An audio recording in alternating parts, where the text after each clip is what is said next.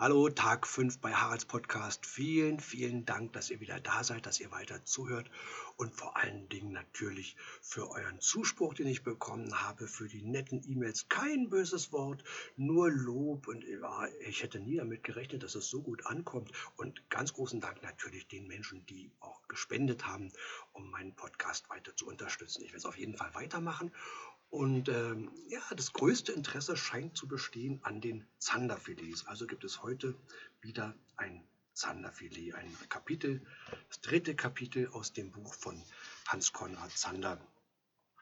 Hier geht es um Alexandre Dumas und die Kameliendame. Achso, eine Sache vielleicht noch. Diese ganzen französischen Namen und Wörter, seid nicht böse, wenn ich die falsch ausspreche. Es ist keine böse Absicht und kein Desinteresse. Ich kann es einfach nicht besser. Alexandre Dumas und die Kameliendame, worin wir lernen, unsere Frauen zu verstehen. Die Erfinderin der unverstandenen Frau ist die französische Schriftstellerin Georges Sand. Nach ihrer gescheiterten Ehe mit dem zweifellos nicht sehr sympathischen Baron Dudevant überschwemmte sie von 1832 an zuerst Frankreich und dann die ganze Welt mit Romanen, in denen es von tragisch unverstandenen Frauen nur so wimmelt. Der Erfolg war enorm. Einmal der persönliche Erfolg für Madame Sand. Fortan nämlich war die ganze literarische Männerwelt Frankreichs, von Musset bis Flaubert, ständig unterwegs zu Georges Sands Landhaus in Nohant bei Paris, um ihr zu beweisen, dass es doch einen, einen einzigen gebe, der sie verstehe, eben der jeweils gerade anreisende Schriftsteller. Für Madame Sand war dieser Rummel höchst angenehm und interessant, denn es ergaben sich daraus alle möglichen Romanzen und Amouren, alle mit einem wunderschön tragischen Hintergrund. Georges Sand blieb selbstverständlich überzeugt, dass dennoch kein Mann fähig sei, sie zu verstehen. Nun haben die Franzosen zu ihren Schriftstellern ein ganz anderes Verhältnis als die Deutschen. Für die Deutschen ist der Schriftsteller ein Paria und Parasit, der entweder überflüssige oder gefährliche Dinge schreibt. Für die Franzosen dagegen ist der Schriftsteller der hochbewunderte Mann, der ausspricht, was alle gern aussprechen möchten.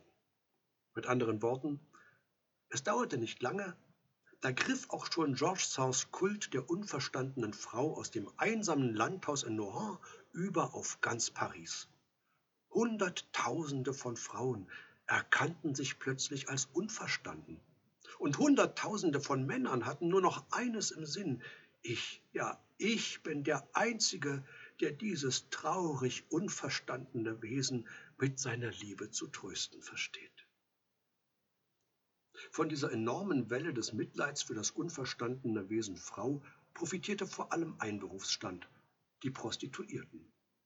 Plötzlich war der Ruch der Vulgarität von ihrem Geschäft weg. War nicht jedes junge Ding, das einsam und allein unter der Laterne wartete, im Grunde eine unverstandene Frau? Fortan saßen die Damen der Pariser Halbwelt mit einer völlig neuen, hochliterarischen Allüre im Café und im Theater. Alle irgendwie blass, alle irgendwie verweint, alle irgendwie zutiefst melancholisch. Und wenn da eine ihre Augen zu einem dieser bösen Männer hob, dann war es ein Blick voller Vorwurf. Oh, warum bist du auch einer von denen, die mich nicht verstehen? Der geschäftliche Erfolg dieser neuesten Masche war für die Pariser Prostituierten so enorm wie der literarische Erfolg für Georges Sand. Denn das ist das Verrückte. Die Männer machten diese Welle voll und ganz mit. Mitte der 40er Jahre war es in Paris so weit, dass eine Frau gar nicht mehr als attraktiv galt, wenn sie nicht etwas zutiefst Melancholisches, etwas zutiefst Enttäuschtes an sich hatte. Ich erzähle das alles, damit Sie die hochliterarische Bedeutung einer Szene verstehen, die sich im Herbst 1844 im Pariser Théâtre des Variétés zugetragen hat. Da sitzen in einer Loge zwei junge Dandys, in englischer Weste und mit großer weißer Krawatte. Der schönere von den beiden heißt Alexandre Dumas. Es ist nicht der zu dieser Zeit bereits hochberühmte Autor der drei Musketiere. Das ist Alexandre Dumas der Ältere. Hier im Théâtre des Variétés sitzt vielmehr sein unehelicher Sohn, zurzeit noch unbekannt, später Alexandre Dumas Fils, der Jüngere genannt. Im Schatten seines Vaters lebt Alexandre Dumas der Jüngere einstweilen von obskuren literarischen Gelegenheitsarbeiten und vor allem von dem Geld, das er seinem Vater aus der Schublade nimmt. Natürlich kümmern sich die beiden Dandys überhaupt nicht um das Spektakel auf der Bühne. Sie sind ganz damit beschäftigt, mit ihren Operngläsern das Weibervolk in den gegenüberliegenden Logen zu examinieren. Hast du die da drüben gesehen? fragt mit einem Mal Alexandre de Maffy. Hast du diesen Schwanenhals gesehen? murmelt er verzückt. Sie ist schön wie eine Porzellanfigur aus Dresden. Und hast du ihren Teint gesehen? Wunderbar blass. Und ihre Augen, diese Mandelaugen. So traurig habe ich überhaupt noch nie eine Frau blicken sehen. Ach, lass doch, unterbricht der andere die Verzückung von Alexandre de Maffy. An die kommst du nie im Leben heran. Das ist doch Marie Duplessis. Wie ein Blitzschlag durchfährt es Alexandre Dumas. Marie Duplessis, die Frau, von der neuerdings der ganze Pariser Jockeyclub schwärmt, die von den reichsten und brillantesten Männern der Pariser Gesellschaft ausgehalten wird, von Fernand de Montguillon, Henri de Contat, Edouard de Lasserre und vom Herzog de Guiche, Spitzname Cupidon. Marie Duplessis, die Frau, die sich so wundervoll unverstanden gibt, dass sie inzwischen ein Jahreseinkommen von 100.000 Goldfranken hat. Und wer sitzt neben ihr ganz wackelig in der Loge? Das ist der Graf von Stackelberg, ebenso verkalkt wie reich. Der blöde Graf von Stackelberg ist Dumas Chance. Er ärgert und langweilt an diesem Abend seine teure Begleiterin in der Theaterloge derart, dass sie in einer plötzlichen Laune einem ungewohnten Seitensprung nicht mehr abgeneigt ist. Nach einem unerhört komplizierten Intrigenspiel, bei dem alle möglichen kleinen Papierchen heimlich von Loge zu Loge wandern, gewährt sie dem jungen Habenichts auf der Tribüne gegenüber noch für selbige Nacht ein Stelldich ein. Denn auch sie hat natürlich ihr Opernglas. Und auch sie hat ein Interesse gefunden an der literarischen Melancholie in Alexandre Dumas jugendlichem Antlitz.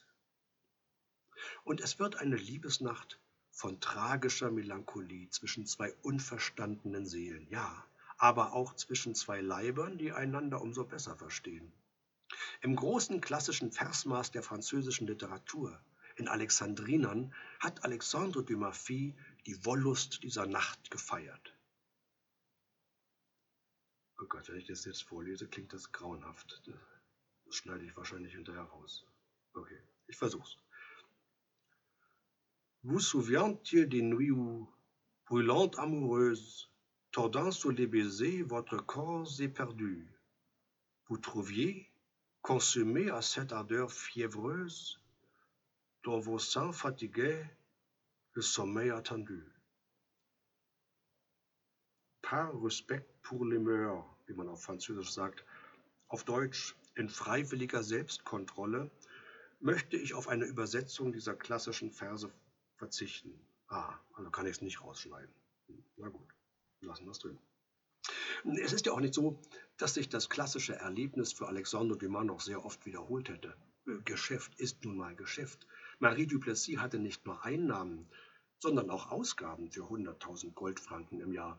Und bei aller melancholischen Unverstandenheit mochte sie eines noch so verständnisfreudigen jungen Dichters wegen kein Defizit riskieren.